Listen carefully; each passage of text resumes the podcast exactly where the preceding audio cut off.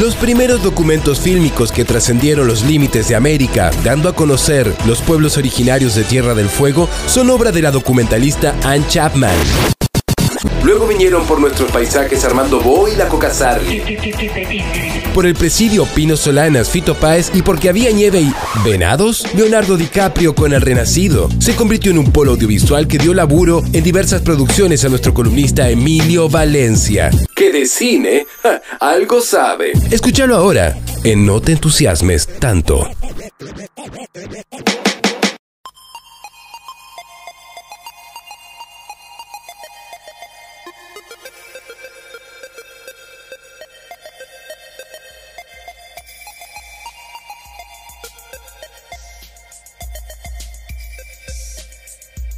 Bueno, estamos con cartelera. Tenemos nuestra cartelera virtual, más virtual que nunca, Ale. La cartelera del espectáculo, como en la costa. Qué lindo.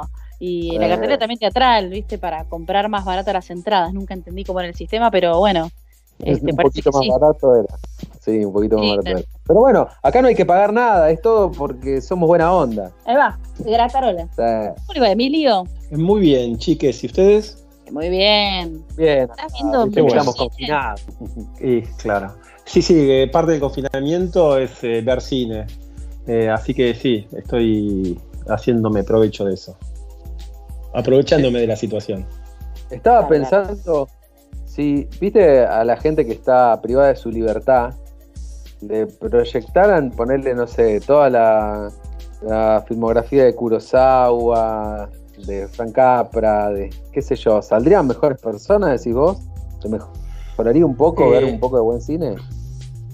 Yo, yo creo que el cine es lo que nos va a hacer salir buenas personas, ¿no? Porque si siguen viendo la televisión y, y los canales de noticias que cada bando mira, ¿viste? Esto no se arregla más. Así que verdad. sí, pro- propongo que veamos cine y del bueno, de ser posible. Aunque el malo te ayuda. Sí, Un a veces ayuda Un también. Federico Fellini tiene que Mm. mejorar la vida un poco. Federico Fellini está cumpliendo 100 años este, este, este 2020, así que una buena manera de honrarlo es verse alguna película. Así que ¿Vos sí, sí, hay que ver. eh, Si hay que ver Yo uno, recomiendo. Mira, si hay que ver una, y es una de mis películas que está en mi top 5, es 8 y medio de Fellini. Fellini's Ot- Otto y Mezzo. Me, me atrevería a decir que es. hasta lo dijo en, italiano. Ya esta columna ya en terminó. en su ¿Qué idioma nivel? original. Eh, Eso, eso aparte, véanla en el idioma original y en italiano subtitulada, no nada de doblaje, por favor. Uf. Muy bien. Increíble. Con Marcello, Ma- Marcello Mastroianni, eh, una película con Marcello Mastroianni, ¿qué más querés? Ya está. Impresionante. La voy a buscar, la voy a ver hoy. Es, es, es un más, te digo, es un más, te digo, está en, te- vos me decís tus 5, 10 películas favoritas o 5, en las 5 ya está 8 y medio, así te digo, junto a 2001, Vértigo. Cerca de Vértigo, claro, está cerca de Sí, Vértigo. sí, sí, sí, sí, sí, Persona de Bergman, esas son películas que tenés que ver sí o sí antes de irte de esta vida y ojalá que no sea por el coronavirus. Por favor. Por, por favor, por favor. Bueno, vamos al métier concreto. Dale. Bueno, como siempre, tres recomendaciones todos los jueves. Hoy vamos a hablar de eh, Antebel. Antebel se escribe. Eh, la tradujeron en latino como Antes. Es una película, un thriller. Un thriller que, te digo, está protagonizado por Chanel Monae. Ella es una cantante afroamericana, bella. Una grosa. Que, una grosa O sea, que me debutó. la hizo con- ¿Cómo? ¿Te la hizo conocer? Hace muy poco, sí, a Janel Morae. Bueno, y a todos Bien. los oyentes de No te entusiasmes, no sé si se acuerdan. Sí, sí, una grosa. Que eh, se lanzó como actriz ya en el 2016. Fue su debut como actriz con la película Moonlight, película que ese año ganó los Oscars de una manera media bizarra que anunciaron Sí. como ganadora, creo que a La La Land, y al final la mejor película dijeron, no, bueno, hay que darle algo a los negritos. Y este, dijeron, oh no, se había confundido este, el de Bonnie and Clyde, Ah, ¿cómo sí, se llama? El actor, eh, Warren Beatty. Bueno, la película ganadora de ese año fue Luz de Luna, que ganó mejor eh, película, mejor guion y mejor actor secundario, uno de los actores afroamericanos. Muy buena película. Ese fue el debut de, de Chanel. Este, y después estuvo también en esa película de tres mujeres que eh, estuvieron ahí en la NASA, también afroamericanas. eh, con esa actriz gordita simpática que ahora no recuerdo el nombre y tampoco el nombre de la película, pero bueno, es una actriz que, eh, una cantante que también se dedica a actuar y es la protagonista de Antebel, eh, que Antebellum, perdón, el título Antebellum es el título, es el nombre que hace referencia a la guerra de secesión entre los yanquis este, y los confederados entre 1861 y 1865. Esta película está producida por los productores de Get Out y Us, ambas películas de Jordan Peele. O sea, esta película no la produce Jordan Peele, sino los productores que le produjeron a sus dos películas. Este, son los responsables de, producir eh, Antebellum, eh, película que eh, dirigen dos personas que se dedicaban a los videoclips, Gerard Bush y Christopher Renz. Este, y bueno, la película arranca, es, es, una película, les digo, es una película, un thriller, que eh, recibió muy malas críticas en este momento porque eh, se la vendió como una película de terror. De hecho, vos ves el tráiler y parece una película de terror y con el antecedente o con este, la promoción de que son los productores de Get Out y, y este, uno ah. piensa que va a haber una, una película de terror que eh, termina siendo una película de terror, pero es más que nada un thriller que arranca con esto, con la guerra de secesión, que es la que te muestran cómo este, maltrataban a, los afroamericanos, a los negros en los campos de algodones. Este, así arranca la película y después pasa al presente, eh, en el que te muestran a, Bueno, tanto en el pasado como en el presente está eh, Chanel este, y aparece con dos nombres diferentes. Y en, la actualidad es, una mujer eh, que da conferencias este, pro-feministas y también a favor de, su raza, ¿no? de los afroamericanos. Y bueno, la película es como va y viene, y en un momento hay un, este, un giro, es el famoso twist, que hace que la película, que este, ya la, trama sea realmente macabra, parafraseando a, Hitchcock, una trama macabra, eh, que hace que la película uno la pueda ver como una película de terror. Este, pero mm, no es para nada 12 años de esclavitud, porque uno va a empezar la película y se va a encontrar con 20 minutos de eso, ¿no? De la guerra de secesión y el maltrato a los negros y por ahí te decís, no, no tengo de ver esta peli. Pero yo les digo que la, yo les digo que la, que la banquen porque la película, la verdad, que este, tiene una, un giro que está, está muy bien la película. La verdad está muy bien y vienen estos momentos en los que este, en Estados Unidos eh, se está, está escaldeado toda este, esta situación, ¿no? Con los movimientos afroamericanos por este, lo que fue este año eh, lo de George Floyd o recientemente Jacob Blake, así que esta es una película que... Eh, perdón, ¿cómo? No, no, escúchame, es, una, es una película que entonces viene a, estar pero más vigente que nunca, en un momento en donde eh, Donald Trump decidió que, por ejemplo, ahora en, toda aquella persona que entra a las fuerzas, al ejército en general, no tenga eh, ningún tipo de adoctrinamiento ni tampoco, educación sexual ni antirracial que estaba eh, legislado, ahora lo dieron de baja, así que estas películas creo que van a empezar a, proliferar. A proliferar, totalmente, porque los norteamericanos hacen los re progresistas, pero son unos caretas terribles y películas como películas como La Cacería, que de la que hablamos hace unos meses, se tenía que estrenar el año pasado y no se pudo estrenar por este, comentarios que hizo Donald Trump en Twitter diciendo que esa película servía nada más para fogonear. Estoy seguro que si ve esta película va a decir lo mismo. Este, y, está, está muy bien que, se vean estas películas. Este, y por supuesto, la mayoría de las eh, este, críticas negativas son de parte de los mismos norteamericanos. ¿eh? Así que bueno, hay tela para cortar un rato ahí. Eh, a mí, ¿sabes a qué me, me hace acordar? No sé por qué, una onda Candyman le veo. el thriller vos sabés que parece Candyman, pero después vos la ves y es otra, es otra cosa que está más cerca de la villa de Shai, de Shyamalan, de de, de, sí. Es, más para ese lado. Pero no quiero spoilear, así que lo dejamos ahí. Yo la, recomiendo, es un Emmy. Un Emmy, una película está buena, la verdad. A algunos por ahí les puede resultar eh, muy buena y a otros regular o mala, como la mayoría, pero yo les digo que la verdad que vale la pena verla eh, Parabellum, este, no, eh, Parabellum. Antebellum. Eh, Antebellum, perdón, Antebellum. Bien, Emilio. Eh, es un reciente estreno, eh, es una de las pocas películas que se estrenó en algunos cines en Estados Unidos hace un par de semanas, la semana pasada. Bueno, un Emmy entonces para esta peli.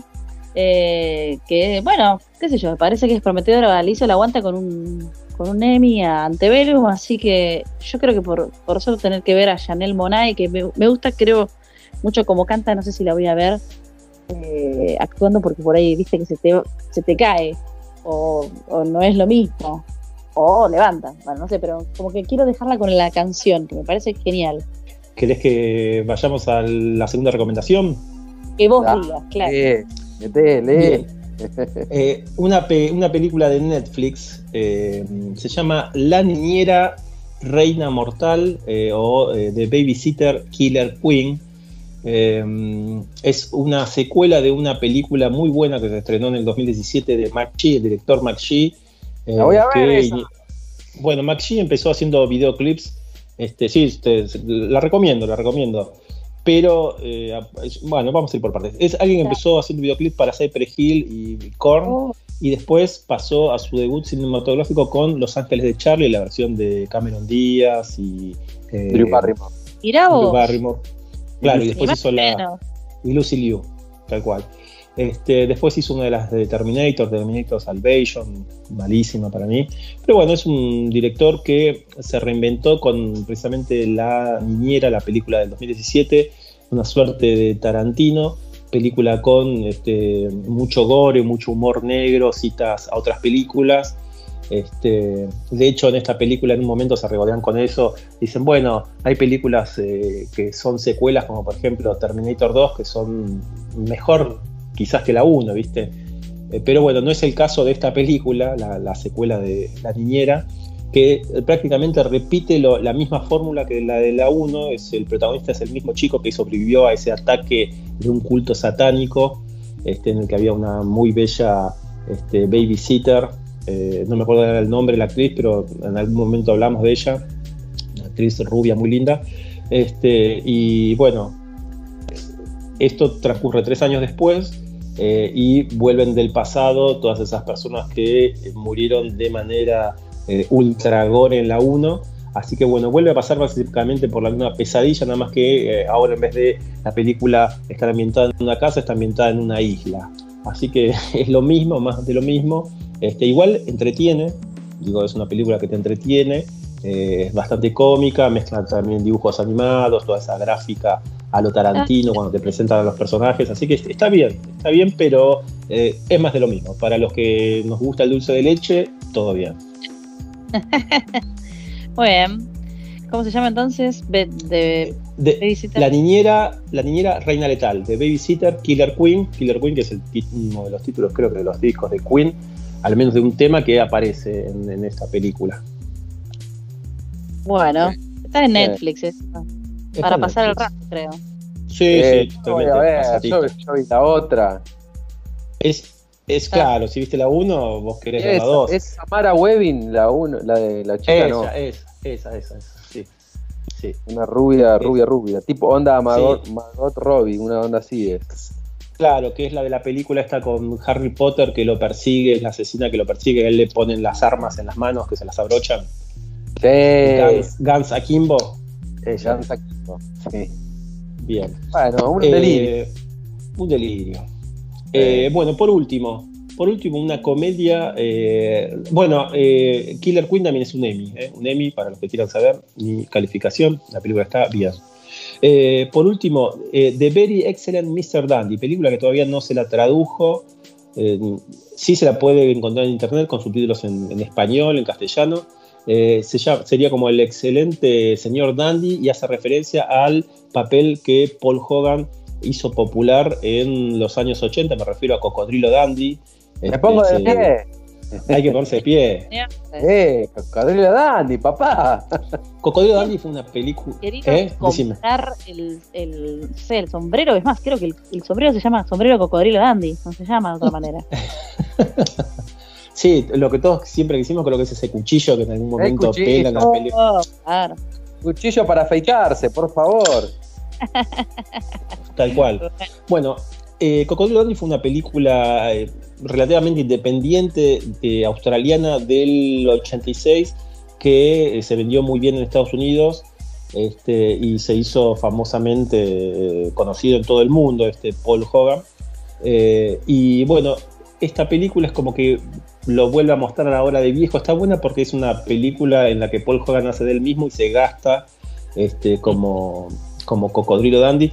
Y es eh, la, premisa es que eh, la reina de Inglaterra lo quiere nombrar caballero porque una de sus películas favoritas es Cocodrilo Dandy. y, en, y en medio de todo eso, claro, en medio de todo eso, este, él empieza a mandarse bardos y le empieza a salir las cosas mal, entonces eh, su, este, ¿cómo se llama? Su reputación queda así por el suelo, ¿no? Eh, y arranca, por ejemplo, en una reunión que le dicen, che, bueno, queremos hacer eh, la nueva Cocodrilo Dandy, en la que, bueno, queremos dejar la franquicia a tu hijo y queremos que tu hijo sea Will Smith porque Will Smith es muy fanático, sí, porque Will Smith es muy fanático de Cocodrilo, dice, pero, pero Will Smith es negro. Entonces ahí empieza ya, viste. Dice, y aparte mi mujer también era rubia, así que ¿cómo, cómo justificamos eso? Y entonces ahí lo tildan de racista. Y empieza. La, verdad que la película, te digo, es, es una película mediocre, pero muy entretenida. Eh, aparece eh, por ahí Mel Gibson, aparecen muchos australianos. Este, en la película, pero uno de, los actores que más eh, adoro y que actúa en esta película es Chevy Chase, que hace de él mismo. Eh, oh, también está John, Cleese, uno de los Monty Python, que hace de él mismo también. Y otros actores, como el, afroamericano de Duro de Matar 2, de la 1 también, aparecen, son los amigos de él y bueno, es, bastante entretenida, es como una especie de reality este, y es, muy divertida, la verdad que, de hecho yo creo que me reí más con esta película que con las secuelas de Cocodrilo Dandy y no sé si también de la 1. Pero yo, la recomiendo, también es un Emmy, la película está bien, eh, villa críticas este, negativas, pero la verdad que vale la pena, yo, la recomiendo, es, el Very Excellent Mr. Dandy, película de este año. Está vivo todavía, tiene 80 años Cocodrilo Dandy. Sí, no, no, no, está vivo, está pleno y aparte al comienzo de la película te hacen un resumen de toda su vida. ¿Por qué desapareció? Viste, todos los medios que se preguntan, bueno, ¿qué pasó después de Cocodrilo Dandy con este actor? ¿Viste? es, muy loser, es muy loser el, personaje del chabón. Aparte, este, creo que es una de las, de las personas que usa esos chalequitos como el de Patch Mode, ¿viste? claro. Y solamente, Ahora... solamente brazos. Claro, en cuero. Ah, en cuero. Eh, pero ahora, viste, es, un abuelo de, 80 años y se viste con camisita y pantalón de vestida. Pero, y aparte de eso, está viviendo en, Hollywood y entonces está también toda una parodia al mundo de Hollywood y cómo se mueven los productores y, todo ese mundillo. Qué bueno, Buena, debe estar. Aparte es una película, primero de losers, segundo, sí. Claro, ya ahí tiene gancho. Segundo, está uno de los Monty Python y Chevy Chase, que yo no sé si no lo quieren mucho, pero para mí Chevy Chase es, no sé, es el humor de los Además, Chevy Chase, ¿cómo, perdón? Y es re loser, me encanta, o sea, es como que... Sí. Nato. Eh, eh, él dice, bueno, sí, aparte yo soy un actor que ganó un Oscar, y es mentira, no ganó ningún Oscar, y después, viste, se, lo replantea y dice, bueno, creo que ganó un Oscar, ¿no? No sé. Después, sí, sí, es, muy gracioso. También está Olivia Newton-John, aparece Olivia Newton-John ahí recreando una escena de, Gris junto a Paul Hogan. Así que está muy bien la peli. Tiene todo lo que hay que tener. Claro. Sí, sí, es una, una comedia pasatista, pero que está muy divertida y te saca más de una sonrisa, así que la, recomiendo. Bueno, tres películas diversas. Así es. Señoras y señores, cumplió como siempre, Emilio. Gracias, Emily. Bueno, muchas gracias a ustedes y bueno, nos reencontraremos la semana que viene acá en No te entusiasmes tanto con más eh, recomendaciones eh, para los cinéfilos. Muy bien, adiós. Adiós chicos, chiques.